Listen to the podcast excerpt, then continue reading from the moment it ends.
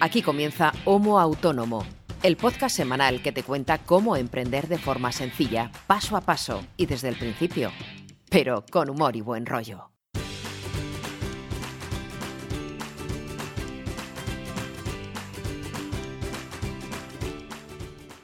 Hola amigos, hola amigas, bienvenidos y bienvenidas a un nuevo programa, el número 28, de vuestro podcast de emprendimiento favorito, Homo Autónomo.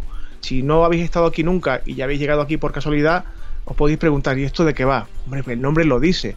Va de la vida de dos autónomos que presentamos este programa cada semana y que comparten sus experiencias, sus proyectos, lo que les sucede cada semana, cada día, cómo se enfrentan a los problemas, cómo los solucionan, para en un mundo ideal, si estás emprendiendo y estás en los primeros pasos de lanzar tu proyecto, tener una referencia de lo que hacen dos personas normales en la vida real para que pueda ayudarte eh, o no en tu propio proyecto. Y si eres veterano y llevas mucho tiempo emprendiendo, pues también te puede valer, aunque solo sea para reírte de nosotros.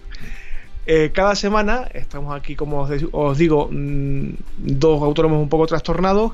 El que os habla, César Brito, yo me dedico a la creación de contenido. Soy periodista, freelance y bueno, hago varias cosas más, pero lo que nos interesa es la creación de contenido en este aspecto. Y mi compañero y amigo que está todas las semanas acompañándome al otro lado del micro, que es Ángel Martín. Hola Ángel, ¿qué tal? Hola, Olita. Hola César, ¿cómo estás? Bien, hombre, bien. Ángel se dedica a la consultoría, al marketing digital y a un chorrociento millones de cosas más, pero bueno, lo que nos interesa es sobre todo el aspecto del marketing digital, el diseño, y bueno, y todo lo que tiene que ver con dejar las cosas niqueladas, con un lacito, bien bonitas y que funcionen, que sean efectivas. ¿Qué tal te ha ido la semana, Ángel? Pues bien, deseando que acabe esta ola de calor que nos tiene a todos un poco aplatanados con este término tan canario. Pues eh, los machos, que pasa una pero llega otra seguido, ¿eh? eh pues estamos aquí a 30 grados con la humedad que hay. Eh, lo siento si esta semana se oye el ventilador, pero es que si no doy el ventilador, eh, lo mismo me deshago aquí donde en, el despacho donde grabo. 32 grados tengo yo en este momento. nada, muy, muy fresquito todo. Y te decía fuera de micro que llevo desde las 9 y media de la mañana con todas las personas de mi casa bajadas, estoy a oscuras por completo y con el ventilador funcionando a un metro y medio de mi cara desde las 10 o así. Así que si también se cuela el mío, os pido disculpas, pero es que no se puede de estar. No se puede aguantar, no se puede, no se puede aguantar esta calor que hace. ¿Qué, ¿Qué, tal te ha ido la semana? ¿Cómo han ido las cositas? Pues bien, es que esta semana, como aquí en Santander el, el, jueves ha sido fiesta, pues es una semana de estas un poco raras, ¿no? Porque estamos en plena semana grande, entonces, mm, pues bueno, hay menos actividad de la normal, está el festivo de por medio, entonces te parte también un poco el ritmo de la semana es de estas semanas que a mí no me gustan mucho, porque esos días que tiene un festivo en el medio, al final mm, tienes que parar, luego arranca otra vez el viernes para luego volver a parar. Mm, al final es un poco como un quiero y no puedo. Eh, por lo demás, bien, vamos cerrando cosillas, vamos cerrando, ha entrado algún presupuesto esta semana, mm, he tenido mis más y mis menos con Movistar, pues bueno, al final después de toda la odisea del cambio de la fibra, pues bueno, los señores de Movistar se empeñaron en que tenía que devolverle mi antiguo router de ADSL, que no sé para qué coño van a querer esa mierda. Pero eh, estuve toda la tarde del lunes, y no te exagero nada, toda la tarde del lunes pasé por dos tiendas de Movistar para que me recogiesen el puñetero router El, de los cojones. Pero se supone que te lo pueden recoger en casa, ¿no? ¿O, no? Mm, bueno, eso te lo dirán cuando te das de alta, que todo son facilidades y te lo ponen todo de color de rosa. Bueno. Pero cuando, te, cuando te das de baja... Em, la cosa se complica casi como, bueno, no tengo la música de Rambo, tengo que poner una música de aquí de Rambo porque para estas cosas, eh, o de la roca o de algo de esto, porque casi hay que sacar el machete con decirte que estuve a punto de poner dos hojas de reclamaciones en la misma tarde. O sea que. pero, pero lo importante, lo que yo sí estaba pendiente de saber es si el. Eh, nos comentaste la pasada semana que ya tenía fibra óptica instalada en casa, pero que el ancho de banda no te iba como se supone que debería porque el router no. Sí, sí, es, cierto, es, cierto, Y eso lo ha solventado, has estado testeando el router con el router nuevo sí que ya sube, sube de esos 300 que estaba limitado por el router de, del propio Adamo. Y ahora sí que ya por la banda de, de 5 GHz digamos que el router tiene dos bandas de wifi, pues por la banda más ancha eh, sí que llega mucho más caudal de, megas que, en el otro estaba limitado.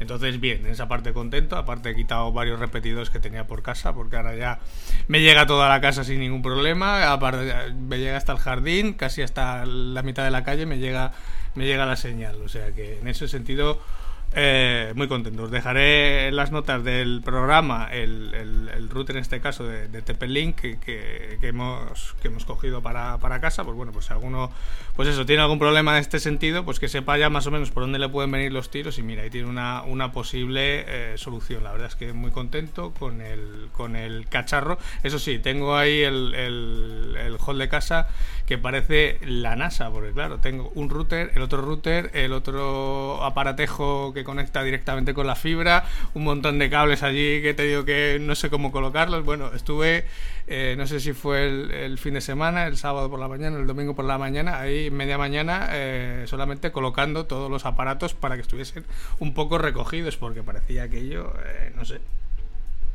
hay sistemas de gestión de cableado de IKEA cojonudos para eso, ¿eh? No, sí, no es tanto por los cables, sino por la cantidad de aparatos que hay, claro. Es que al final, eh, pues yo por, en este caso, por los gatos los tengo que tener colgados, porque si no hacen de las suyas.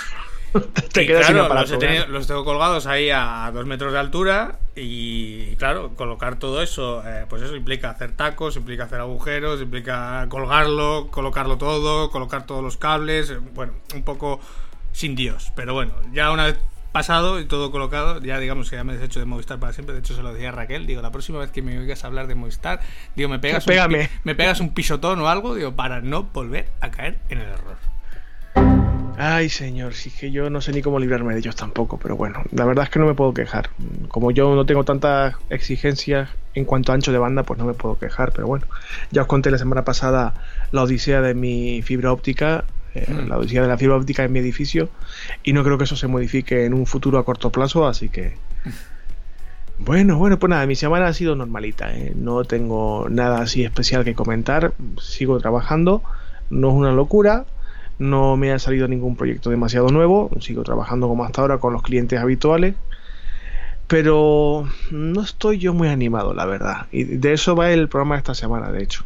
Sí, te lo, noto, te lo noto en la voz. Seguro que alguno más lo va a notar cuando escuche el episodio. Pues lo mismo sí, no, ver, yo procuro, a ver, procuro no llegar aquí de bajón aunque no tenga un buen día cuando hago el, podcast, pero ya llevo un par de semanas, lo hemos comentado fuera de micro, que, que no me encuentro yo demasiado bien anímicamente porque lo que te digo, sí trabajo, eh, no puedo quejarme porque me sigue entrando trabajillo, ya he comentado que pensaba que en verano no iba a trabajar absolutamente nadie, sin embargo estoy trabajando, no es para volverse loco, pero, pero sin embargo repaso las cuentas, repaso el volumen de facturación y no me encuentro cómodo y no y, y no sé si estoy actuando mal, si estoy poniendo política de precios de forma inapropiada, eh, no sé si me estoy equivocando en la forma de trabajar o enfocar el trabajo. A ver, la gente no se me queja y, y de hecho están contentos y el que me siga cayendo trabajo a pesar de estar en una época cuasi veraniega no puede ser mala señal, pero sigo sin estar del todo cómodo con mi propia situación. Yo me hago un poquito de autoanálisis y digo, vale, ¿estoy haciéndolo bien esto o no?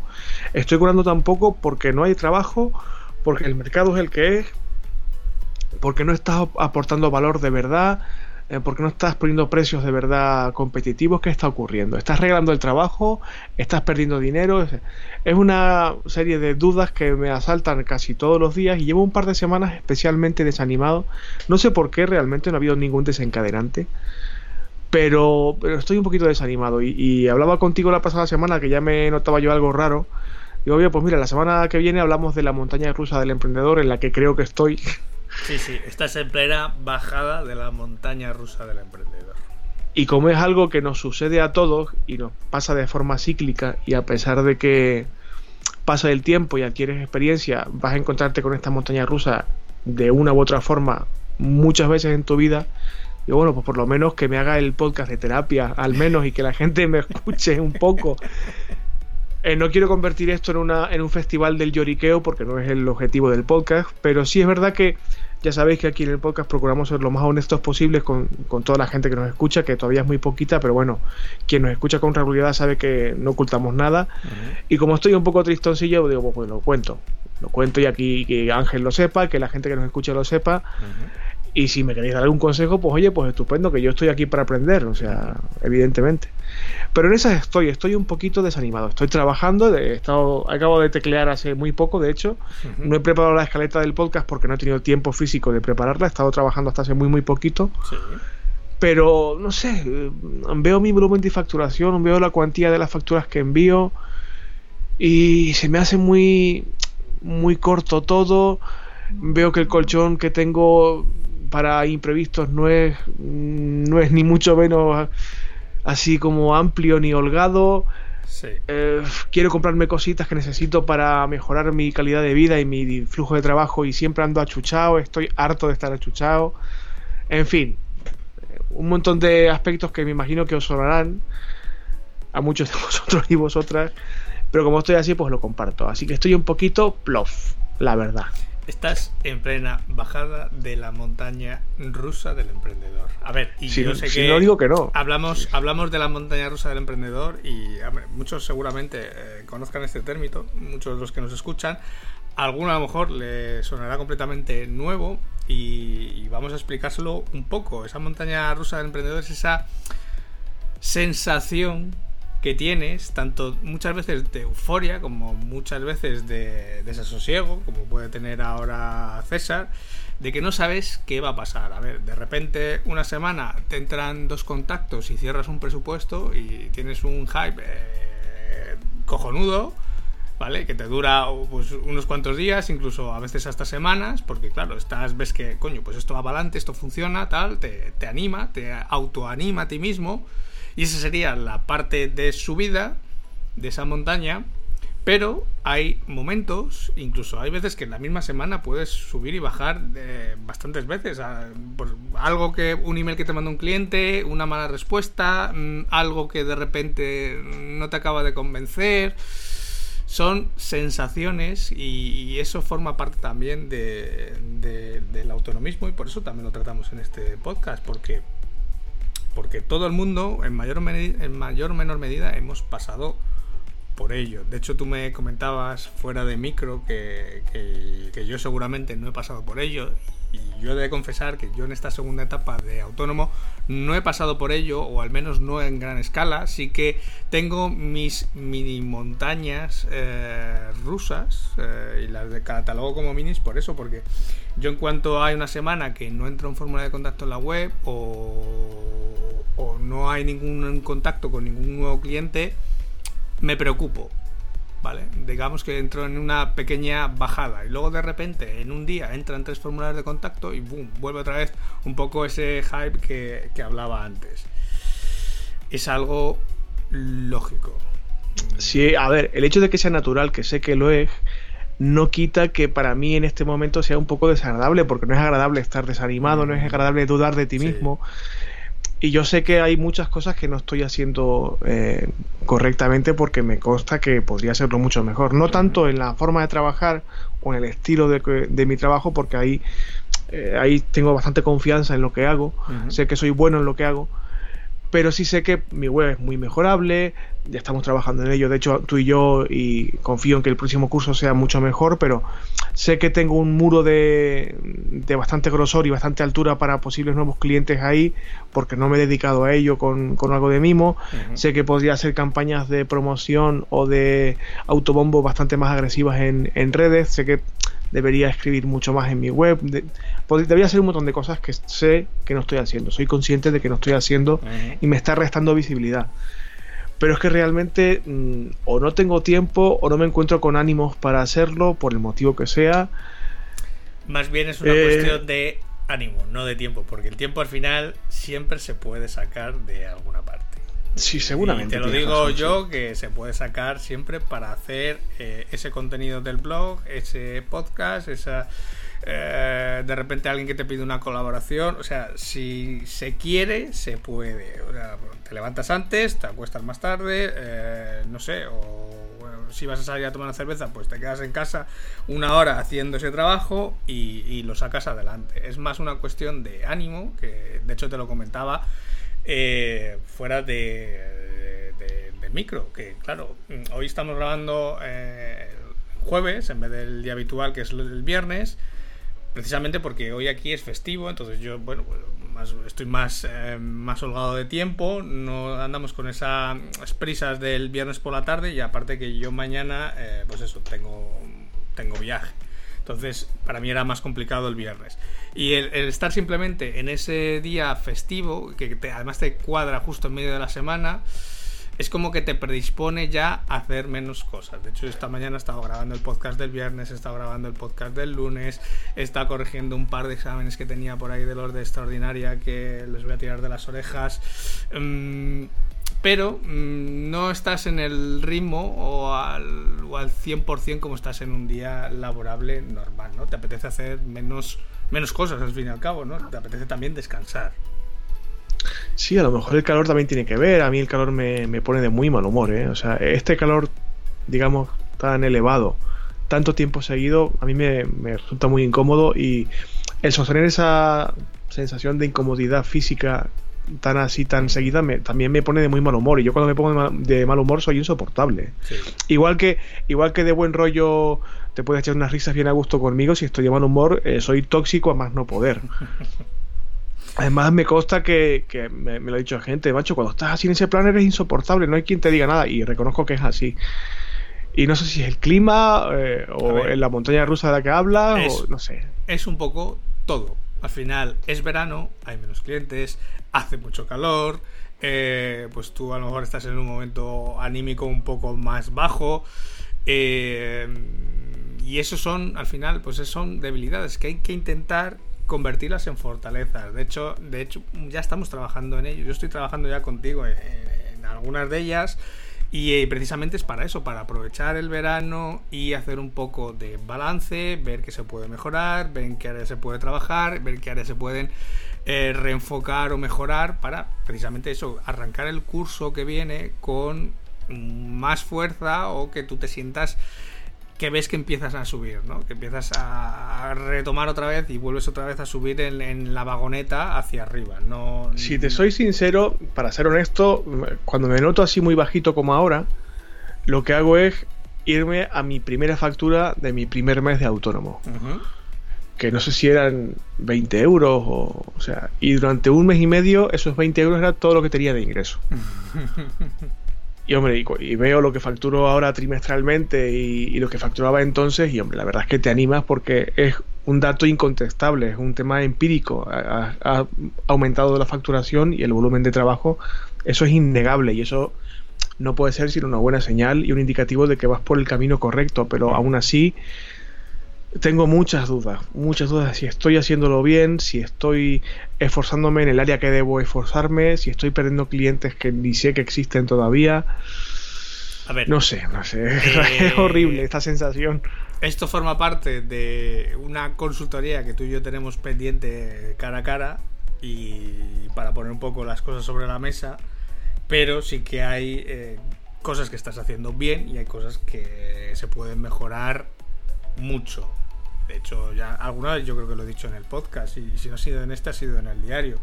Mm, No se puede sacar más rendimiento haciendo siempre lo mismo.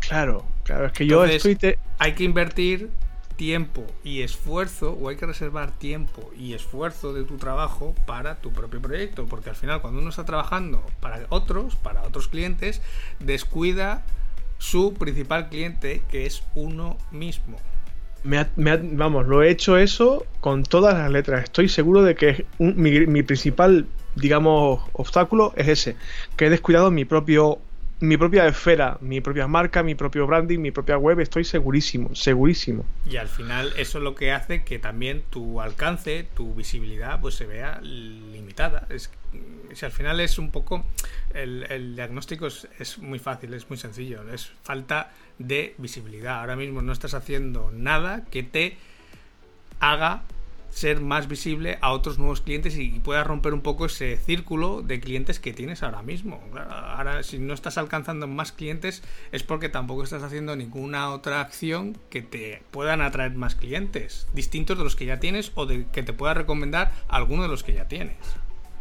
Bueno, si alguien nos está escuchando y está pasando por esto, por favor que me lo diga para no sentirme tan solo, porque es desagradabilísimo. Es algo. Y, a ver, y vuelvo a decir lo mismo, es algo por lo que todos hemos pasado. La dificultad aquí es mantener un poco la cabeza fría, hacer autocrítica, hacer autobalance y ver dónde está uno, dónde quiere llegar uno y qué pasos tiene que dar para llegar a donde quiere estar uno. Y es que mm, y ponerse a ello. Porque sí, está muy bien pensar y pensar y pensar, pero solamente pensando no se hacen las cosas. Hay que pensar y ejecutar. Para bien o para mal, por A o por B. Si ya veremos si A es el bueno o era B el bueno, pero al menos hacer algo, porque si solamente pensamos pero no hacemos nada, seguiremos siempre en el mismo punto. Eh, yo sé que es duro, eh, cuesta hacerlo, a mí también me ha costado hacerlo muchas veces, pero eh, es la única forma de avanzar. Puedes avanzar en un camino correcto o menos correcto, pero la cuestión es avanzar ya era consciente yo cuando inicié este camino de emprendimiento, de ser autónomo, que esto iba a ser así, iba a ser complejo y que cuando la gente habla de que la tasa de fracaso empresarial, de que el número de empresas que cierran cada año es el que es, no es gratuitamente. Mucha gente se baja del carro porque no puede, porque no le sale, etcétera yo no quisiera verme en esas, no creo que no estoy tan desanimado como para planteármelo en serio, ¿no? No. Pero sí que tengo serias dudas, serias dudas muchos días. Estoy lejos todavía de decir a la mierda con todo, hecho la persiana, porque no, no me. Aparte de, estar así un poco bipolar, sí que soy muy, muy cabezota y voy a intentarlo un poquito más, ¿no? Sí, claro. Pero en fin. Además, tu trabajo, yo sé que tu trabajo es bueno, los clientes te dicen que tu trabajo es bueno, solamente que eh, quizá falle un poco el enfoque hacia qué clientes te estás dirigiendo eh, o, incluso la, propuesta de valor, que de hecho es con lo que estamos trabajando tú y yo ahora mismo de cara a tu web. Un poco trabajando esa propuesta de valor que quieres mostrar, hacia qué tipo de clientes te quieres posicionar. ¿vale? Es, eso me tranquiliza mucho, por ejemplo, el saber que, he detectado que algo no va bien, aparte del, del, bajón, que evidentemente cuando estás de bajón todo te parece feo, malo, mal hecho, etcétera y sé que no es mm, objetivo ese planteamiento, pero sí que detecté que algo no iba bien y te dije, oye Ángel, esto hay que darle una vuelta. Y el hecho de estar trabajando contigo específicamente en esto sí me tranquiliza mucho, porque yo sé que tú de este rollo controlas bastante y me inspira mucha confianza el saber que podemos trabajar en esto eh, de forma continuada. ¿no? Hay por ahí algún oyente que seguro que nos está escuchando que también ha intentado trabajar con nosotros, posiblemente salga o no, no lo sabemos todavía, pero también eh, me consta que le transmitimos esa confianza en su momento, ¿no? De estos chicos creo que saben lo que están haciendo, voy a ponerme en manos de esta gente, ¿no? Eso contigo me pasa y me tranquiliza mucho. decir, bueno, sé que no estoy bien, pero me estoy asesorando de la persona correcta. Y como también el contacto que tenemos tú y yo semanalmente, pues es mucho más estrecho ahora que hacemos el podcast y tal, pues oye, pues quieres que no, pues conoces un poco mejor a la persona y, pero esta sensación. y de hecho, además, te voy poniendo deberes todas las semanas, te voy poniendo pequeñas tareas. yo sé que eh, vamos despacio, vamos piano, pero además eh, requiere. Eh, alguna de esas tareas requiere esfuerzo mental por tu parte en decidir cosas que luego marcan una dirección u otra. Entonces, es algo que no se puede hacer en 10 minutos tomando una caña un día, sino que debe ser algo que tú pienses con calma eh, y pienses un poco fríamente, porque al final es va un poco ligado a tu marca personal, a tu negocio, a tu proyecto, y, pero son decisiones que también hay que tomar, porque al final es lo que, o ahora mismo abres mucho, como decía mi abuela, que era muy refranera, que mucha barca, poco aprieta. Poco aprieta, claro. Pues eh, es un poco es un poco es eso es un poco cerrar ese, esos brazos intentar abarcar menos pero abarcar con más fuerza no coger con clientes con que tengas luego mucha más fuerza para poder negociar con ellos para revisar esos precios para revisar esos productos eh, un poco por ahí van esos tiros no no solamente es un restyling de la web porque eso podríamos hacerlo en una semana o incluso sin apuras en un fin de semana no, pero yo sé que hay que ir muy a fondo. O sea, desde los precios hasta los productos, líneas estratégicas de trabajo, de hecho. Y no sé, quizás me, me culpabilizo un poco por no haberlo hecho bien desde el principio. Me lancé un poco a la aventura, yo soy también como tú, de primero hacer. Y si tengo que retocar, iré retocando sobre la marcha. Mm.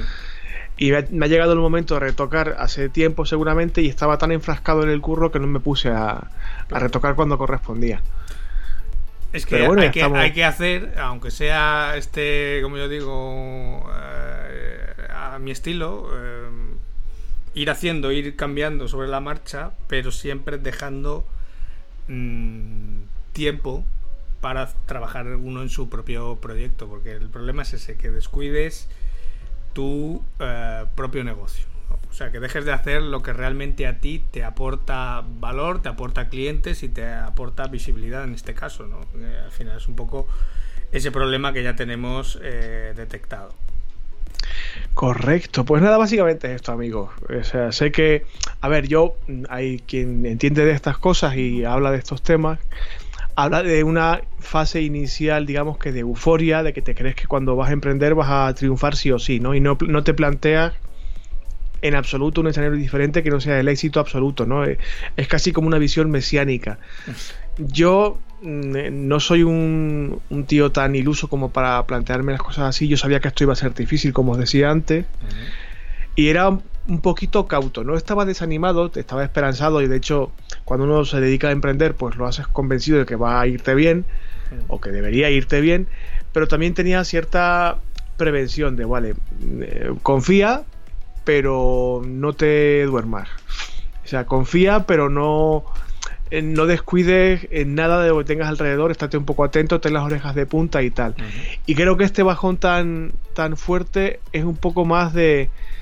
No es tanto de haber superado algún bache, porque baches realmente no he tenido demasiados ni demasiado gordos, han sido todos muy pequeñitos y muy seguidos, entonces no, no sé si todos juntos suman un bache gordo o no, pero yo creo que estoy más bien en la fase de decir, pero es que esto, ¿qué coño estoy haciendo? O sea, ¿de verdad esto es lo que necesitaba? O sea, no estoy desconcertado, pero sí estoy dudando mucho de mí mismo y un poco si, viendo si lo que estoy haciendo merece la pena o no. Creo que estoy en esa en esa fase. Luego viene otra de cierta desorientación. Yo no creo que me dé por ahí porque sé que el camino en el que estoy es el que el que necesito seguir porque yo no, no sé hacer no, tengo muchas habilidades como para dedicarme de repente no sé a, a explotar facetas comerciales que carezco de habilidades para ello. O sea sé que mi camino es este no estoy tan desconcertado como para plantearme pivotar en el negocio. Pero sí que puede que estén en la fase esta de decir pero realmente estoy en el sitio correcto que estoy haciendo o sea, y espero no ahondar más en esa fase y, lo que te comentaba antes, plantearme el echar la persiana. Espero no pasar por ahí. No, no llegará. Y lo que, y lo que tú decías, confío en que no. Y trabajo. Claro, como estoy, digamos, sostenido por gente como tú en este caso y como mis clientes que me, me reclaman más trabajo, confío en no ahondar un poco en esa puñalada, ¿no? De decir, uff, de, de, dejarte ir en el aspecto negativo y ya que no, haya forma de recuperar al, enfermo, ¿no? Pero sí que estoy en un momento bajito, la verdad. Sé que quienes me escucháis habéis pasado por lo mismo o estáis pasando por lo mismo, por favor, compartidlo con nosotros, comentarlo en redes sociales, en comentarios, para realmente no, sentir que estoy demasiado trastornado, que no soy el único, que sé que no. Pero mola un poco compartir eh, experiencias. Por eso te decía que no me, no me cuesta trabajo digamos, vaciarme así de esta forma, hablando de un tema que me afecta personalmente y que es muy... Porque realmente sé que le pasa a más gente. Sí, claro. Y, que, y, que, y que esto, pues, este podcast es para esto también, para compartir este tipo de, historias. Y como dicen los refranes, que a ti te gustan mucho los refranes, ya lo sé, que bueno, que las penas compartidas son menos y que mal de muchos, etcétera, etcétera, ¿no? sí. Pero bueno, en fin, en esas estamos, amigos. Estoy un poquito así. Y quisiera alguien que haya superado eh, fases como esta de, de bajada de, de, la montaña rusa, que nos cuente también cómo lo ha hecho, a ver si lo puedo aplicar. Claro. Para salir un poco del posillo. Y si, no que te, y si no, que te dejen algún comentario de esos eh, románticos en iVoox o tú estás empeñado en que me salga mi novia y no lo vas a conseguir. no lo vas a conseguir. Que te digo yo que no. Hombre, que no eso estoy también yo por la te, te, alegra un poco el espíritu también, ¿eh? no te creas, no te creas. Estoy muy escaldado yo en ese sentido. ¿no? Otro día hacemos un off topic en el podcast de la vida personal. y no, no, no, no. A ver, me llevo, a ver, me llevo muy bien con todas mis exparejas. Evidentemente no, no todo el mundo puede decir esto, pero yo me enorgullezco de decirlo. Hablo con todas mis parejas, me veo con mis parejas, llevo mucho tiempo siendo amigo de todas mis parejas, pero no quiero tener pareja ahora mismo. Lo siento mucho. O sea, no. O sea, salí muy escaldado. Eh, estoy, ya lo siento, chicos y chicas. Estoy muy mayor, salí muy escaldado y me apetece estar tranquilo y tener cierto cierta libertad, cierto margen de maniobra. A mí el compromiso me he dado cuenta de que no va conmigo, la verdad. El compromiso a largo plazo. Y estoy muy mayor. Y que, en fin, no soy Richard Gere precisamente. Pero bueno, no es el tema del podcast este de hoy. Eh, realmente no tengo mucho más que comentarte, Ángel, porque me apetecía compartir esto con vosotros y tal, y me, consta que, en fin, que hay poco más que hacer que lo que tú comentabas, trabajar, trabajar y trabajar, y no dejarse ir. Pero reconozco que está siendo difícil. Está siendo difícil no. Porque además yo soy una persona muy tóxica para mí mismo. Soy muy negativo conmigo mismo. Igual que si me siento contigo a tomar una caña y tú me cuentas un problema, eh, voy a animarte por mis cojones y te vas a ir del ratillo ese que eches conmigo, animado, aliviado y te habrás reído un rato y tal. Mm. Si conmigo me cuesta mucho más. Me cuesta mucho más ser tan indulgente conmigo mismo. Y es un poquito desagradable, pero bueno, me consta que saldremos del entuerto o deberíamos salir. Lo que pasa es que, bueno, es una mierda. Si la culpa la tiene el calor, estoy seguro, segurísimo. El calor y los políticos que tenemos, segurísimo. Que llegue el invierno, que llegue el invierno ya. Sí, por favor. sí, por favor. Que llegue la Navidad, te veo, porque nosotros en Navidad nos salimos a ver algún día. Ay, no sé, que llegue el, frío ya y los platos de cuchara, por favor. Pero no, no, tengo mucho más que comentar. No sé si, si ha, quedado un poquito un tema central descafeinado, ni lo sé, ni me importa demasiado realmente. Quería compartirlo con vosotros y ya está. Es un tema más profundo, no tiene por qué ser descafeinado. No, no todos los días tenemos que hablar aquí de leyes, de protocolos, de historias técnicas, sino que, oye, eh, ser autónomo también implica eh, muchas veces pelear con la cabeza de uno y con el corazón de cada uno. Entonces, esto también va en el cargo, como diríamos. También te digo, el haberlo podido compartir y haber hablado de esto abiertamente, pues también como que te tranquiliza un poquito, porque sé que alguien, hoy es, jueves, todavía falta un poco para que nos mm. escuchéis, pero el sábado va a haber una, dos, tres personas que me escucharán y se sentirán igual o no, o pensarán algo relacionado con esto o no, me darán un comentario o no, pero bueno. Mm saber que no soy yo solo, pues oye, me tranquiliza un poquito. O no debería serlo, vamos. Pero no, yo hasta aquí mi aportación de esta semana. No tengo nada más que decir. Y, y si alguien quiere saber un poco más de, de qué van estas fases de, de, la montaña rusa, yo hay una publicación en concreto que he encontrado eh, de un chaval que se llama Javier Mejía, que si estáis un poco metidos en esto a lo mejor os suena porque es un tío muy activo en redes y tal. Es muy antigua la publicación, pero es que refleja perfectamente las diferentes fases por las que yo creo que podemos pasar todos y todas. Y si queréis os lo dejo enlazadito en las notas para que la leáis. Pues sí. Porque según estaba leyendo, digo, si es que soy yo, macho, si es que estoy en este momento ahora mismo, o sea. Y para que lo, le echéis un vistacillo, pero vamos, por mi parte no tengo nada más que decir. Si tú quieres decir algo más y echar el cierre, me parece estupendo. Mm, poco más de lo que ya te he añadido, que seguiremos trabajando en ello este verano, aunque te va a costar, aunque haga calor, pero vamos a trabajar en ello. De hecho, eh, ya te tengo preparada la siguiente tanda de deberes, así que... si es que da, gusto con este chico. No, ¿sabéis lo que pasa? Que, que con Ángel se trabaja bien. Y yo sé que me va a costar, es cierto lo que él dice, pero con Ángel se trabaja bien. Y lo he visto hace pocos días, una amiga común recurrió a ti para un trabajo muy específico que le urgía bastante. Yo le recomendé que lo hace contigo. Está muy contenta. El proyecto este en cuestión ha resultado un éxito. Y también me ha valido hoy para decir, joder, si con esta muchacha ha pasado esto porque Ángel es un tío que es como es y lo conozco y sé que trabaja bien, conmigo va a salir igual. Va a costar un poquito más o va a ser más a, más largo plazo, pero sé que va a salir bien igual. Lo que pasa es que, bueno, estas fases así son un poco jodidillas. Pero bueno, no pasa nada, no pasa nada. Vamos a intentar salir del entuerto, no pasa nada. Eso es. Hay que, hay, que, hay que, bajar para coger impulso para subir. Es así. Tranquilo, Brito. Tranquilo, Brito. que, eh, seguro que en peores plazas has toreado. Tranquilo. Tranquilo. en fin, nada, solamente era esto, amigos. Si, que, si quieres, si te parece bien, nos metemos con la sección de actualidad y vamos echando un poquito del cierre del programa esta semana, que estás tú de día festivo y te quiero dejar también que disfrutes un poquito. Perfecto, pues vamos con la actualidad. Actualidad en Homo Autónomo.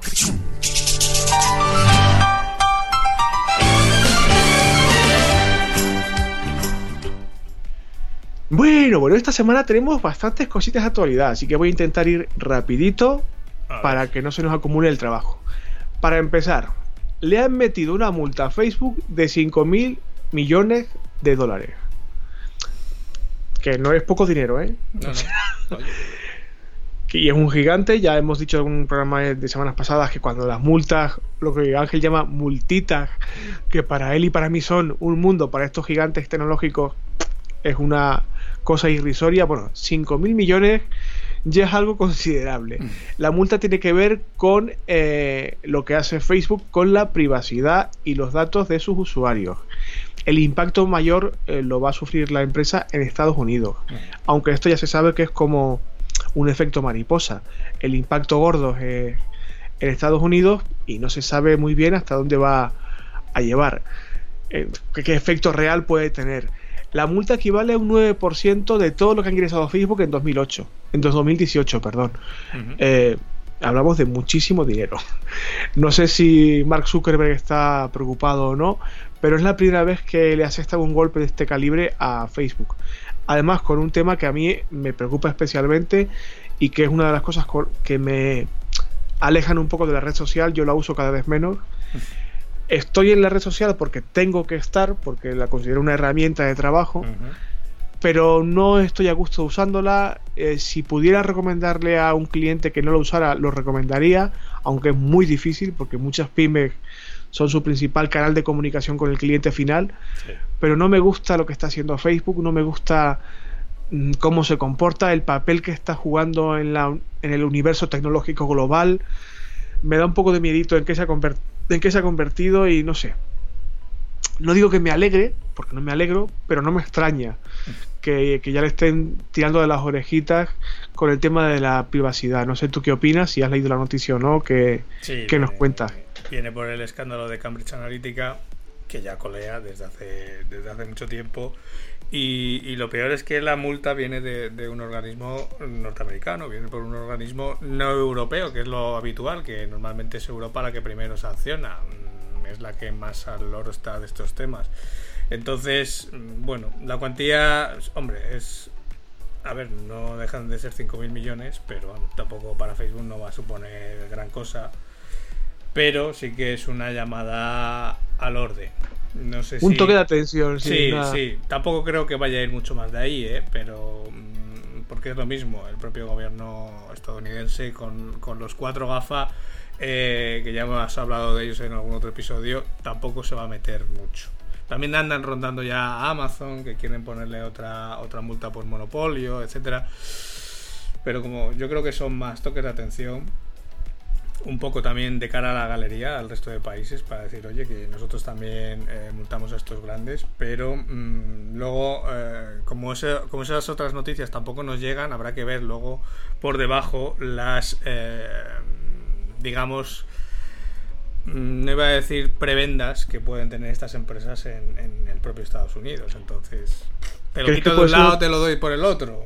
¿Crees que puede ser un tema cosmético? Pues, yo no había pensado en esa, en esa posibilidad, pero sí puede ser. Mm, yo es que como llevo leído tantos libros de estos temas, eh, ya me cuadra eh, cualquier cosa.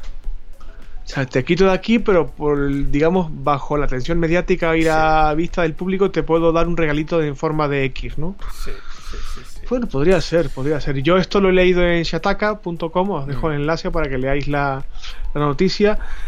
También tiene que ver con Facebook, aunque no tiene, no es originario de Facebook el tema, porque tú me, sacabas de mi error ahora fuera de micrófono. Me imagino que estos días pasados a todo el mundo le ha dado por probar, y si no lo habéis probado, lo habéis visto en otros seguramente, una aplicación que envejece eh, tu propio rostro, si pones una foto tuya o de quien sea, le aplica un algoritmo determinado y la inteligencia artificial, entre comillas, te envejece esa foto eh, resultando bastante, primero realista y segundo bastante ajustada a la realidad. Esta aplicación se llama FaceApp, eh, estaréis cansadísimos de verlo estos días pasados porque esto cuando se viraliza, se viraliza sin, sin medida, o sea, la usa todo el mundo de repente en unos días, en unas horas y todo se satura de lo mismo. Eh, yo lo he visto sobre todo en Facebook y por eso me he acordado y le he enlazado con esta noticia anterior de, la multa. A ver, mm, yo no, no soy quien para decir que alguien no use esta aplicación o, digamos, para criticarlo, por decirlo así. Pero sí le quería traer al programa para que la gente se dé cuenta de que tanto FaceApp como otras muchas aplicaciones, casi unas 13.000, eh, nos espían sin que seamos conscientes. El jueguecito de envejecer la cara es la forma divertida de contar la realidad, que es que un algoritmo determinado está analizando ciertos puntos de tu fisonomía, de tu cara, para aplicar un, software de reconocimiento facial en el futuro, seguramente.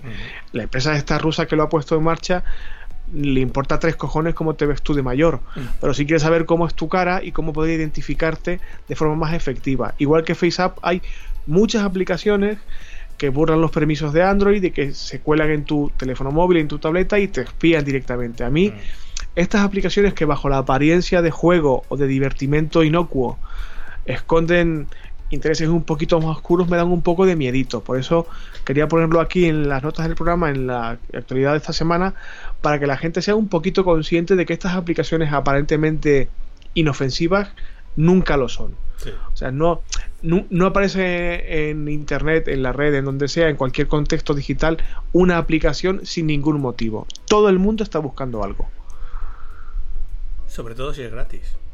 Claro, si es gratis, una aplicación súper compleja, súper sofisticada, que además funciona bien, planteate, vale, ¿por qué me están pidiendo que use esta aplicación? Esa o cualquier otra, ¿eh? que las hay muchas más. Y quería traer esta noticia para que la gente tome un poquitito de conciencia, de, usar un poco con responsabilidad la tecnología y que piense dos veces mm, qué es lo que están pidiéndonos y para qué, sobre todo. De hecho, te voy a pasar un libro que, terminé ya hace unas semanas que se llama Four, es de Scott Galloway y el subtítulo es El ADN secreto de Amazon, Apple, Facebook y Google. Si alguien quiere saber realmente lo que hacen estos cuatro gigantes con sus datos, es una lectura súper recomendada. ¿Pero voy a dormir o voy a tener pesadillas? Mm, bueno, mm, alguna te hará plantearte algunas cosas. Pero vamos, yo es lo que te he dicho ya fuera de micro alguna vez, que mm, a ver, si tienes mucho que esconder, pues es mejor que no tengas teléfono móvil, que no tengas ordenador, que no tengas internet y que vivas en una caverna eh, separado del mundo. Si usas tecnología, pues eh, porque estábamos hablando ahora mismo de los datos que se estaba llevando FaceApp eh, a una empresa rusa para sabe Dios qué fin, pero nadie se plantea los datos que manda tu iPhone diariamente, 24 veces al día, todos los días del año, a los servidores de Apple. Igual un, un teléfono Android, no, yo, por ejemplo, yo soy plenamente consciente desde que tengo un smartphone un poquito decente, no de primera gama, pero decentillo, eh, tanto en el caso anterior como en este que tengo ahora, eh, ya tienen tecnología de Google integrada en la propia en el, propio teléfono, ¿no? Ya el sistema Android ya viene con aplicaciones de Google integradas, todo está súper bien integrado para que si tienes cuenta en Google el proceso de migración sea facilísimo, que todo se sincronice, que todo sea un poco más fluido desde el punto de vista de usuario final. Yo soy plenamente consciente, pero muy plenamente, de que mi vida le pertenece a Google y que Google sabe más de mí que yo mismo seguramente. Google yo soy, y Facebook y Amazon y yo soy consciente de eso yo, soy plenamente consciente de eso y lo acepto una de las cosas que si alguien se lee el libro cuando tú mandas una simple publicación a Facebook desde tu aplicación del móvil me da igual que sea desde el de Apple o desde Android eh, el propio Facebook se lleva datos de tu teléfono para publicar esa foto o esa frase que tú quieres subir a tu red. Pero se lleva datos del teléfono como por ejemplo la señal wifi a la que estás conectado, la ubicación del dispositivo, aunque no esté conectada a la ubicación. O sea, se lleva una serie de datos eh, del propio hardware del teléfono, del estado de la batería, de la temperatura, de... Eh, o sea, se lleva datos que no necesita y sin embargo se los estás dando. Bueno, yo soy consciente de que mi vida les pertenece plenamente. Lo que yo sí intento es no ponérselo totalmente fácil. Ya se llevan cosas sin que yo sea consciente, ¿vale? Yo lo acepto eso. Pero yo, por ejemplo, aplicaciones como la que hablábamos antes de FaceApp, pues no la uso porque intuyo por dónde van los tiros. Ya si me están robando datos, que roben los básicos, los estándar. no poner, no abrirle la puerta, no ponerle la, la alfombra roja para que pasen. Y bueno, os dejo como siempre las notas del programa con el enlace de la noticia, que en este caso es del país. Más información de esta semana, que es así que tiene más que ver con la actividad, digamos, de, del mercado laboral, el trabajo y el emprendimiento, si somos autónomos o no lo somos, etcétera. Y 500 ciclistas o riders, junto con la Seguridad Social, han ganado un macrojuicio contra una empresa en concreto que se llama Delibero, que se dedica, pues me imagino que sonará al reparto de los enseres y los productos más variopintos, pero que estaban trabajando en las condiciones un poquito de aquella manera. Eh, la empresa ah, argumentaba que ellos estaban allí porque querían, básicamente, que no eran empleados de la empresa, que pagaban su sueldo y cobraban en función de las horas que trabajaban, pero la realidad es la que es y los riders o estos ciclistas, estos transportistas entre comillas, junto con la seguridad social trataban de demostrar que a efectos prácticos estaban ejerciendo como empleados de facto de Delibero. Y la justicia le ha dado la, razón a los demandantes en este caso. Ha sido el juzgado de lo social número 19 de Madrid que esto de que los trabajadores eran autónomos, en este caso concreto, ni de coña. Es importante primero porque el número de gente que se ha presentado a la causa es muy grande, son 500 personas de golpe, lo que lo convierte en un macrojuicio. Y que tanta gente se vea respaldada por la justicia, por otra parte, sienta un precedente legal, sienta jurisprudencia. Y esto hace que muchas empresas tengan que echarle un ojo a esta sentencia para si están actuando de esta forma, que no lo sigan haciendo. Hmm. ¿Qué opinas al respecto? No, que para una, por lo menos alguna vez la seguridad social eh, está colocada en el sitio que tiene que estar colocada. En el lado bueno, ¿no? En el lado bueno, o en el lado del débil, por lo menos. Claro, ha visto ahí la panoja que estaba dejando de ingresar, he dicho, ¿cómo? ¿Cómo? ¿Dónde tengo yo aquí a chiquito? ¿Cómo? Y, claro, eh, es normal. O sea, los 500 Riders más la seguridad social son los que han ganado el juicio. Porque claro, los 500 Riders solos lo mismo no habían tenido tanta fuerza como si no hubiera estado la seguridad social detrás, pero es una buena noticia al fin y al cabo porque va a hacer que se revise mucha situación de falso autónomo que hay por ahí pululando. Que ojalá no hubiera ninguna.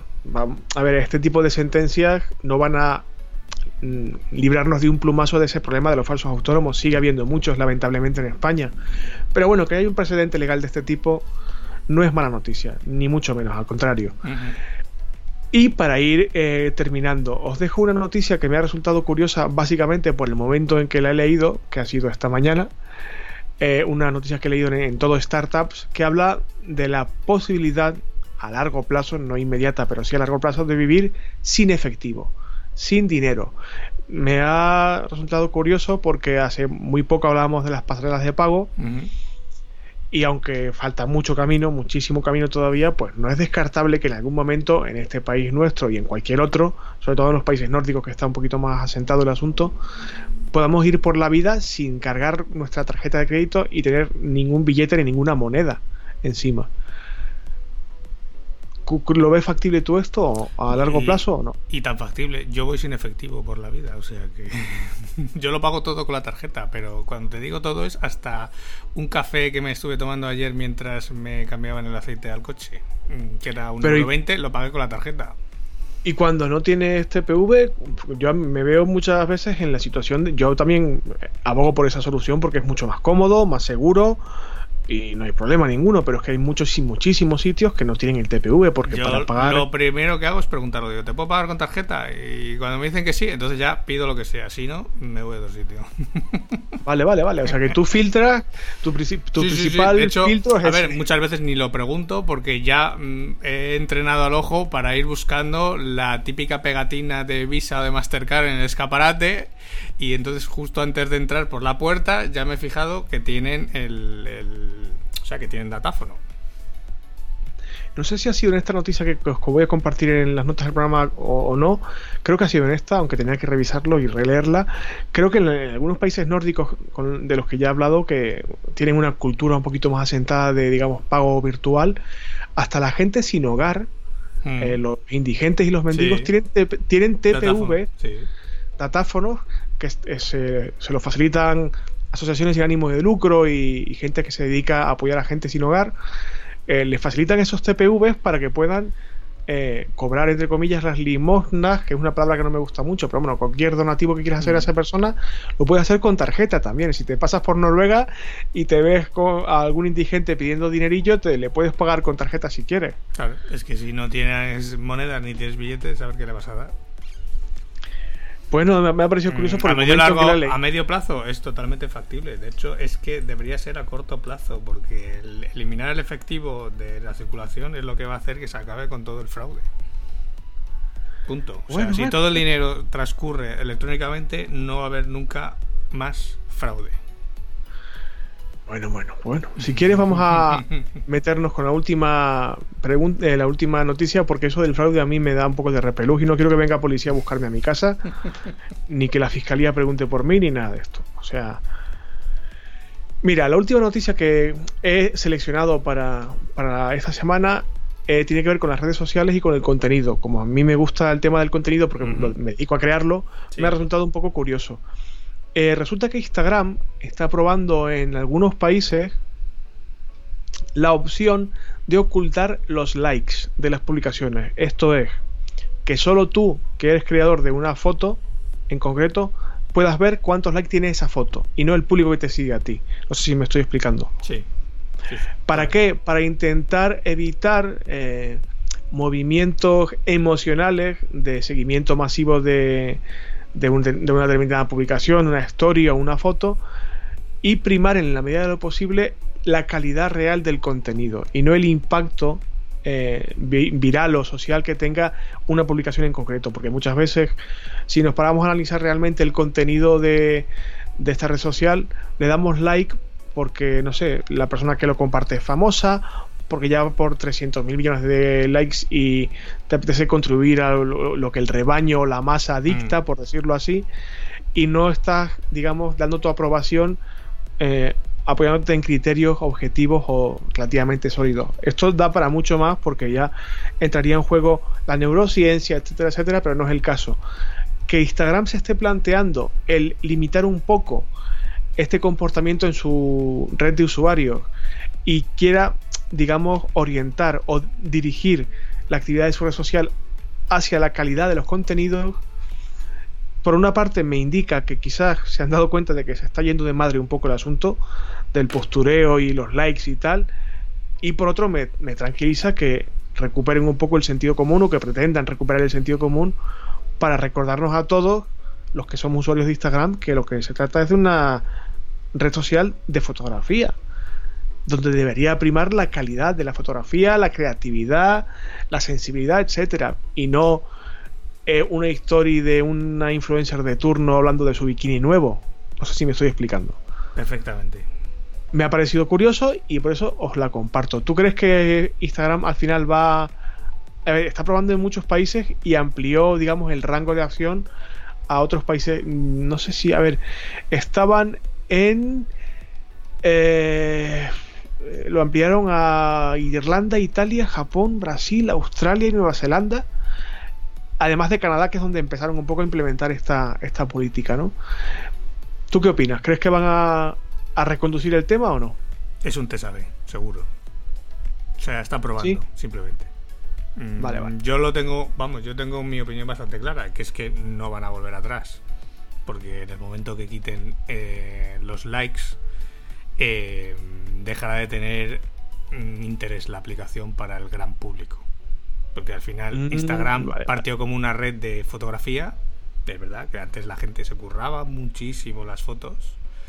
Y sí que era y sí que es cierto que era una red donde podías ver fotos muy chulas y fotos muy curradas y tal, pero con los años se ha ido pervirtiendo entre comillas hacia ese fenómeno fan eh, típico de pues igual que YouTube eh, con los youtubers eh, si cortas esa ese fenómeno fan, esa relación entre los usuarios. O sea, si alguien, si tú como usuario no puedes ver cuántos likes tienen las fotos, por ejemplo, de tu celebrity favorita, rápidamente dejarás de usar la aplicación y te irás a otra donde puedas seguir teniendo esa conexión emocional, digámoslo así, con tu personaje o con tu celebrity de turno, ¿no?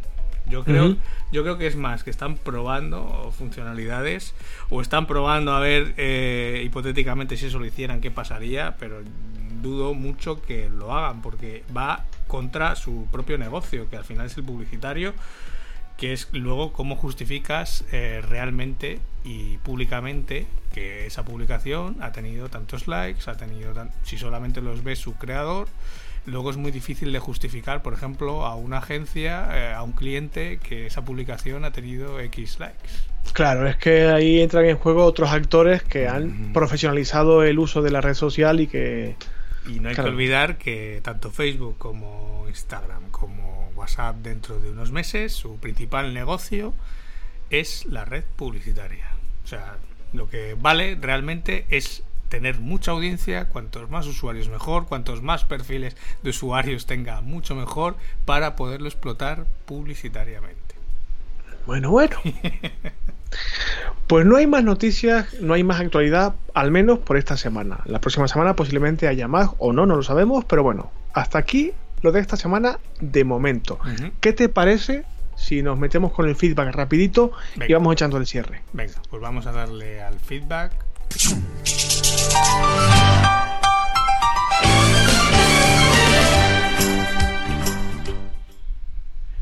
Bueno, ¿tú qué opinas del feedback? ¿Crees que nos están haciendo casito o no? ¿Tú qué dirías? Yo creo que poco a poco ya se van animando. Van perdiendo la vergüenza y ya nos van preguntando cosas. Y eso a mí me gusta. Bueno, como recordaréis seguramente, ¿cómo me gusta esta música de fondo que has puesto para el feedback? Me gusta muchísimo. Eh, Em, como recordaréis, hay un oyente muy fiel, Pedro, que en Twitter es Pedro-ANT93, que nos ha mandado una serie de preguntas sobre su proyecto, que si recordáis tiene que ver con la educación, con la música, con la pedagogía y tal. Y nos mandó una serie larga de preguntas, hemos respondido algunas de ellas en pasados programas y para nosotros hemos ido, digamos, desgranando poco a poco sus preguntitas. Pues ya con la pregunta que os planteo hoy, eh, digamos, terminamos esa primera andanada de preguntas, eh, andanada larga. Y hay más preguntas de Pedro, pero las responderemos otra semana. La última pregunta, digamos, de la serie larga que nos enviaba por redes sociales, tiene que ver con la gestión financiera. Él nos comentaba que su intención en principio es llevar el mismo el tema, digamos, financiero, contabilidad, etcétera pero que como es un tema complejo, porque también quiere subir vídeos a internet, aunque no lo tiene muy claro y tal, no sabe muy bien si esto va a resultar a nivel operativo muy complicado de hacer o no. Y por lo tanto nos hace una pregunta doble, por decirlo así. Por un lado, que si él se decide realmente a hacerlo por su cuenta, aunque sea relativamente complejo, ¿dónde puede documentarse, qué leyes tiene que, digamos, chaparse, si hay algún libro que le podemos recomendar para hacerlo un poco estilo Juan Palomo, eso por un lado. Y por otro, si es relativamente difícil hacer esto que él pretende, que es hacerlo él solo, si le podemos recomendar algún asesor físico u online, preferiblemente online, que le pueda echar una manilla para llevar este tipo de cosas que son a veces un poquito farragosas. ¿Qué opinas? Pues vamos a ver.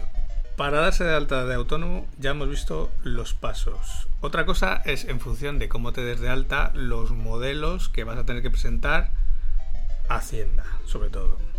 Que son los modelos del IVA y los modelos del IRPF. En función de cómo te hayas dado de alta, tributarás de una forma o tributarás de otra.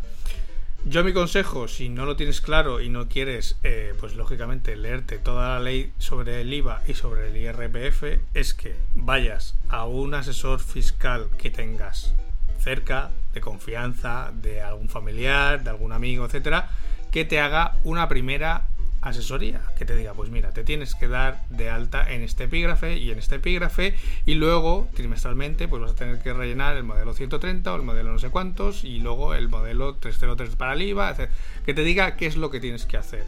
Y luego, si quieres seguir haciéndolo con ese gestor, lo sigas haciendo o si no, tienes luego ya alternativas online para hacerlo tú mismo.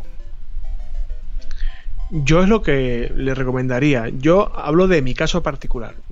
Estoy trabajando desde el primer día con una asesoría online. En este caso se llama Ramajo Asesores, que no me patrocinan, aunque lo harán, espero, en algún momento determinado del futuro.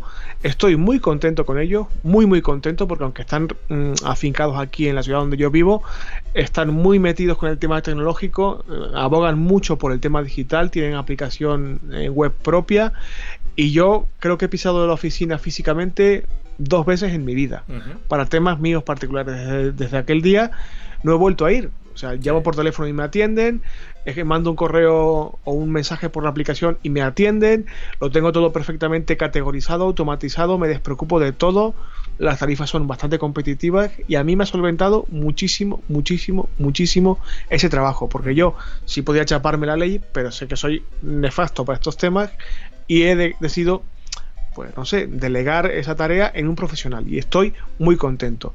Os dejo si queréis el enlace de la asesoría a la que también aprovecho para mandarle un mensaje. Amigos de Ramajo Asesores, no os olvidéis de nosotros que os pienso seguir atacando hasta que nos hasta que nos patrocinéis un programa o más de uno. Porque el tema de la facturación es algo que le preocupa a muchos oyentes que ya nos han comentado en alguna ocasión y creo que la mejor forma de hablar de estos temas es con el profesional de turno en concreto. Y si queréis patrocinar, pues estupendo. Tú tienes otra opción parecida, pero no es esta realmente. Sí, de hecho yo lo que yo lo que lo recomendaba, yo de hecho la primera vez que me di de alta de autónomo, ya hace unos cuantos años, y yo tenía menos canas que ahora, em, Casi no tienes, no te quejes, hombre. Yo lo que hice fue ir al gestor que tenía mi padre y decirle, oye, mira, me voy a dar de alta de autónomo, ¿qué es lo que tengo que hacer? Y me dijo, pues tienes que hacer esto, esto, esto y esto. Y luego cada trimestre tienes que hacer esto, esto, esto y esto. Punto. Y yo me lo hice solo. O sea, yo solamente fui aquella vez, hablé con el gestor de mi padre, que ya incluso se ha jubilado el hombre. Em, no sé si le pagué 50 euros, 60 euros de la de aquella. Eh, por, por estar allí una hora con él y dejarme las cosas claras de lo que tenía que hacer, cuándo lo tenía que hacer y cómo lo tenía que hacer. Y yo desde entonces he ido haciendo todo yo solo. Actualmente lo que hago es que toda la facturación la hago a través de factura directa que es un software as a service, que ya he hablado, yo creo que aquí ya he hablado en, este podcast, en el mío también le he dedicado algún episodio.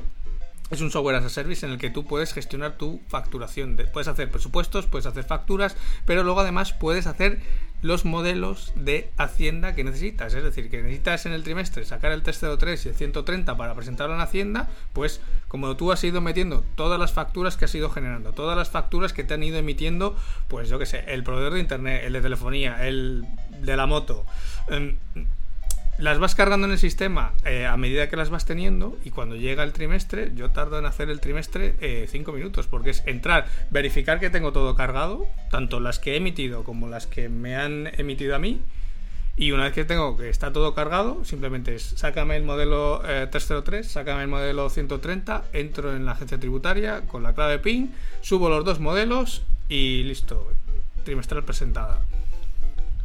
En mi asesoría pasa exactamente lo mismo. La única diferencia es que estos chicos, amablemente, cuando llega el momento de presentar el IVA, el IRPF, etc., revisan por mí si se me ha escapado alguna factura y tal, y se encargan ellos de la gestión. Pero si quisiera, también podría hacerlo yo.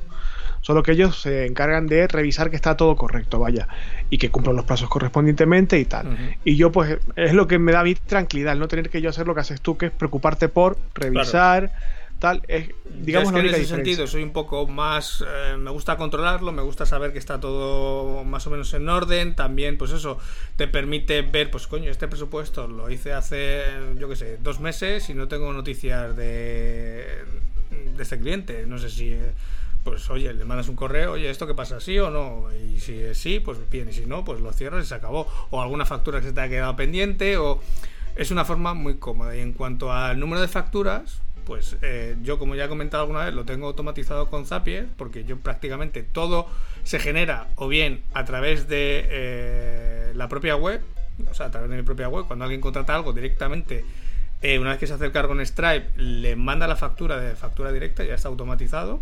O sea, no tengo que hacer nada y de hecho, pues ya tengo ahí las facturas generadas. No tengo que entrar y, ay, que alguien me ha contratado una formación, voy a hacerle la factura. No, ya automáticamente se hace.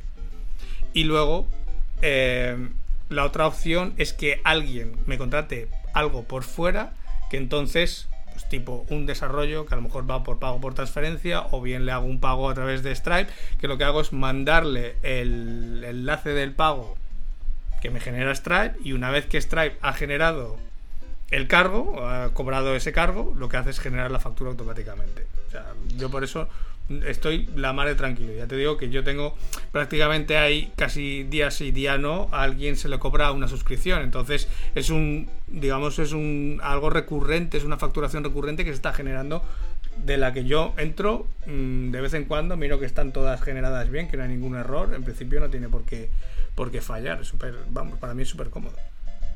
Bueno, Pedro, pues ahí lo tienes. En dos opciones distintas, aunque similares en el fondo, de llevar el tema, digamos, financiero y de facturación. Si quieres, puedes ponerte a estudiar las leyes y hacerlo por tu cuenta. No es realmente imposible de hacer, Ángel lo hace, de hecho. Tienes dos opciones, dos alternativas. Puedes elegir la que quieras si es que vale para tu caso. Insistimos siempre, tanto para Pedro como cualquier persona que nos pregunte algo. Si queda algo sin aclarar muy bien o no lo explicamos del todo bien en el episodio de la semana, volvéis a escribirnos y luego volvemos sobre ello y tal. Mm. Que es algo que le ha pasado a Fernando. Sí. Fernando eh, nos escuchó la semana pasada y me comentaba por el canal incorrecto, por el Telegram, que no, les, no le había quedado demasiado claro el proceso de subida de los podcasts. Ya sabéis que la pasada semana hablamos de cómo hacemos este podcast la trastienda del programa, del podcast, cómo funcionamos, cómo hacemos un poco la dinámica de trabajo, y no le quedaba de todo claro el proceso de subida de los podcasts una vez que lo terminamos. Así que si hay que repetirlo, pues se repite sin problema. Sin ningún problema. Vale, el, plugin que usamos, que es eh, Simple Podcasting, lo que te hace es crear una metabox dentro de lo que sería la entrada del podcast cuando vas a crearlo. Tienes simplemente un, un botón de añadir archivo que lo que te permite es subirlo directamente a lo que sería la biblioteca de medios de WordPress, si lo quieres alojar ahí, o puedes ponerle el enlace de donde esté alojado el podcast. Puede ser en el mismo servidor o en otro servidor. Nosotros, antes de hacer la migración, lo que hacíamos era subirlo a una carpeta que estaba dentro del mismo servidor, pero no en la biblioteca de medios, sino en una carpeta fuera por, tenerlos todos ordenados, colocados, porque luego la biblioteca de medios se empieza a juntar ahí con un montón de imágenes, se prepara ahí un follón que al final es mucho más cómodo, pues eso, tener una carpeta que, por ejemplo, sea podcast en el nivel que tú quieras, puede ser a nivel de raíz o en una carpeta más, más oculta o más, más metida, eso al final da un poco igual, y va subiendo ahí los MP3, simplemente acuérdate de indexar, o sea, de poner un index.php a la carpeta para que no sea visible por fuera, para estar en los... O sea, que nadie pueda listar lo que hay en la carpeta, pero simplemente escoger la ruta y pegarla en el campo de que hay en esa metabox que te crea el plugin. Eso lo hacíamos así antes de hacer la migración, o sea, subirlo a una carpeta de podcast dentro del FTP y coger eh, simplemente la URL de esa, de esa carpeta y de ese archivo. Cuando lo hemos pasado a Wasabi, pues ahora lo que hacemos es cojo el MP3, una vez que ya está procesado, lo subo al repositorio de Wasabi y el propio Wasabi me da una URL, de hecho yo puedo decidir si ese archivo es público o es privado. Si le digo que es público, me genera una URL, es una URL un poco más larga, que tiene bastante más eh, parámetros, pero yo simplemente copio esa URL que al final acaba con el nombre del archivo .mp3, lo pego en el mismo campo y funciona exactamente igual. Bueno, no, la única diferencia es que antes me cogía el tamaño del archivo y la duración del archivo cuando estaba subido al mismo FTP y ahora con Wasabi solamente me detecta automáticamente el tamaño del archivo, pero no la duración, lo que dura en minutos. Pero funciona exactamente igual. La única diferencia es que en algún podcatcher eh, sale un interrogante en, la duración del episodio, pero funciona perfectamente. Bueno, Fernando, ahí lo tienes. Y si aún así no te ha quedado claro, ya te lo podemos explicar una tercera vez, posiblemente cobrándote, pero bueno, eso ya lo, hablaríamos en privado. Ya vamos a tener Telegram, que, las consultorías las vamos a cobrar, ¿eh? y Fernando también nos hace, Fernando es un fiel oyente y, amigo de ambos, arroba el contemplador en Twitter, nos hacía una pregunta, digamos, pregunta como tal. Eh, hemos comentado aquí que usamos Zapier, tú usas Zapier tanto para tu podcast es diario como para este, para automatizar, digamos, la promoción en redes de cada capítulo semanal. Y nos preguntaba Fernando si a, a raíz de usar Zapier notaban un mayor alcance de la publicación en redes sociales, porque él para su trabajo también usa redes sociales y, digamos, comparte mucho contenido y que nos comentaba que se decanta por la publicación manual y que hace mucho que no usa Zapier, perdón, ni ninguna otra herramienta de automatizado y quería saber si hemos notado un impacto mayor o menor a la hora de automatizar las tareas con Zapier o con cualquier otra herramienta semejante. A ver, notar no hemos notado nada porque hemos mm, siempre hemos partido del modo automatizado. Entonces no hay no sabemos la diferencia de hacerlo manualmente. Bueno, yo la diferencia sí que la sabría, que es tener que entrar cada día a mm, postear lo que sea en Facebook, en Twitter, en LinkedIn, etcétera. O sea, un coñazo, con perdón, Fernando, si me estás oyendo. Sí que es cierto, y Fernando tiene razón, que el algoritmo de las redes sociales priorizan las publicaciones manuales sobre las que provienen de una API de un tercero, que en este caso puede ser la de Zapier, puede ser la de HotSuite, puede ser la de TweetDeck, puede ser de la herramienta de automatización que estéis utilizando, me da igual. Siempre le dan mm, cierta prioridad o tienen un poquito más de alcance cuando es una publicación manual sobre una automatizada. Pero claro, aquí hay que. Cada uno tiene que priorizar en su proyecto si em, quiere tener un poquito más de alcance o un poco más de tiempo para hacer otras cosas. Yo prefiero tener tiempo para hacer otras cosas y dejar esto, digamos, en modo automatizado, porque desde la última actualización del algoritmo de Facebook, y ya lleva bastantes meses, prácticamente da igual que lo hagas de forma manual que de forma automatizada, porque si no pagas, el alcance es cada vez menor. Entonces, mm, puestos a elegir, yo prefiero automatizado, que tengo tiempo para hacer muchas más cosas y dedicar ese tiempo a cosas que realmente aporten valor, que no solamente la publicación de contenidos en redes. Pero entiendo la pregunta. Creo que, Fernando, creo que Fernando también es plenamente consciente de que, y lo, decía de hecho en el Telegram, que hoy en día si no pagas, olvídate, ya te puedes poner como quieras y vestirte como quieras, que si no sueltas la pasta no vas a tener nada de alcance y él es consciente de esto. Mm, que, Pero bueno. Que, el que cuando estás empezando quieres em, mimar un poco este, esta cuestión, perfecto. Yo, mm, por pruebas que he hecho, tanto en periódico como para otros proyectos, como para clientes, la diferencia entre hacerlo a través de una herramienta o, a través de publicación manual, es que estamos hablando de, no sé, de un alcance de, puede variar 100 arriba, 100 abajo, es que no, ah, por lo menos no compensa. La cantidad de tiempo que pierdes haciéndolo de forma manual no compensa el ganar ese alcance 100 más o 200 personas más porque es que luego no se traduce en una conversión. Por eso, porque ya de entrada las publicaciones que parten de una página, por ejemplo en Facebook, tienen mucho menos alcance que las de un perfil personal. Y ya no digo si encima son contenido orgánico, es que el contenido orgánico de una página en Facebook cada vez es más invisible. Mm, totalmente, totalmente.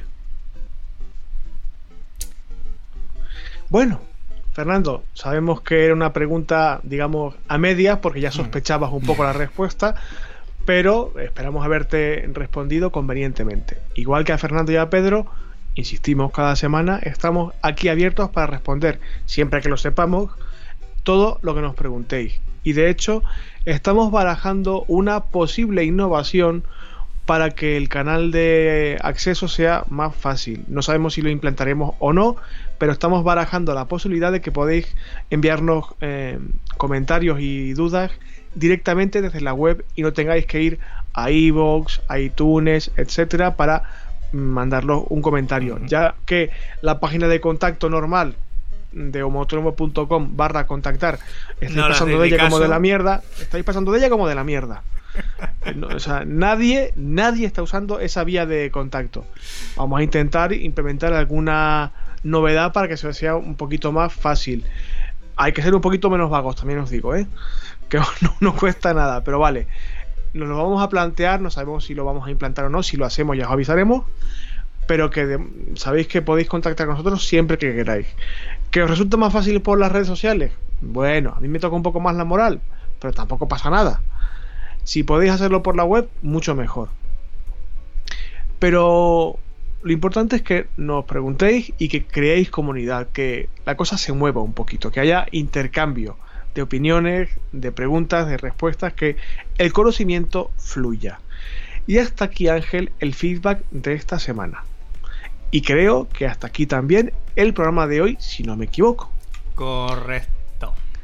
Ya siento que el programa de esta semana haya sido un poco tan raro, tan, tan medio intensito, pseudo profundo, medio lloriqueo. Pero bueno, me apetecía compartirlo con vosotros y además nos ha dado la excusa un poco para hablar de algo que ya estaba planteado en nuestro calendario editorial, que era la montaña rusa del emprendedor. Eh, sé que no soy el único, somos bastantes, compartidlo con nosotros. Y de cualquier forma, tanto en esta semana tan rara que hemos hecho este podcast tan extraño como todas las demás y todas las que vendrán, os agradecemos como siempre que estéis al otro lado escuchando nuestras tonterías, nuestras idas de olla, que nos estéis apoyando poquito a poco, pero de forma firme y sostenida en redes sociales y sobre todo escuchándonos cada semana, que me parece increíble que nos siga escuchando la gente, que somos poquitos, pero todavía eh, me sorprendo cuando veo las estadísticas, digo, si me está escuchando la gente, increíble. Os agradezco mucho, mucho, mucho que estéis ahí cada semana, tanto a vosotros y vosotras como a Ángel, que tiene una paciencia de santo increíble.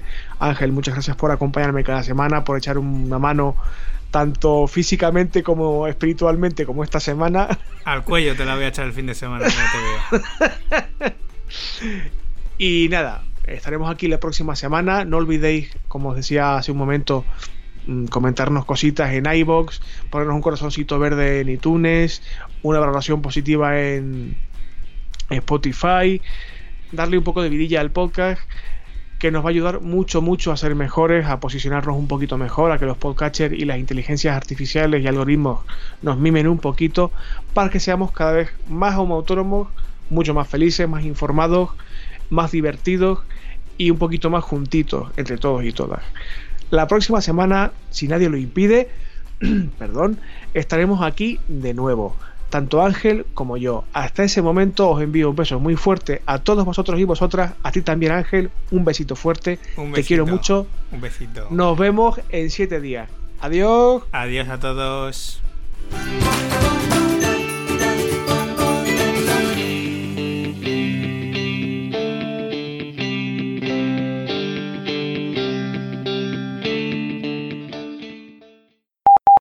Ah, por cierto, y si alguno se quiere comprar la colchoneta para irse a la playa, que se acuerde de nuestro enlace de afiliados homoautónomo.com barra Amazon y ahí os la podéis comprar y a nosotros nos llegará algo para por lo menos para poder ir a la piscina y pasar esta ola de calor.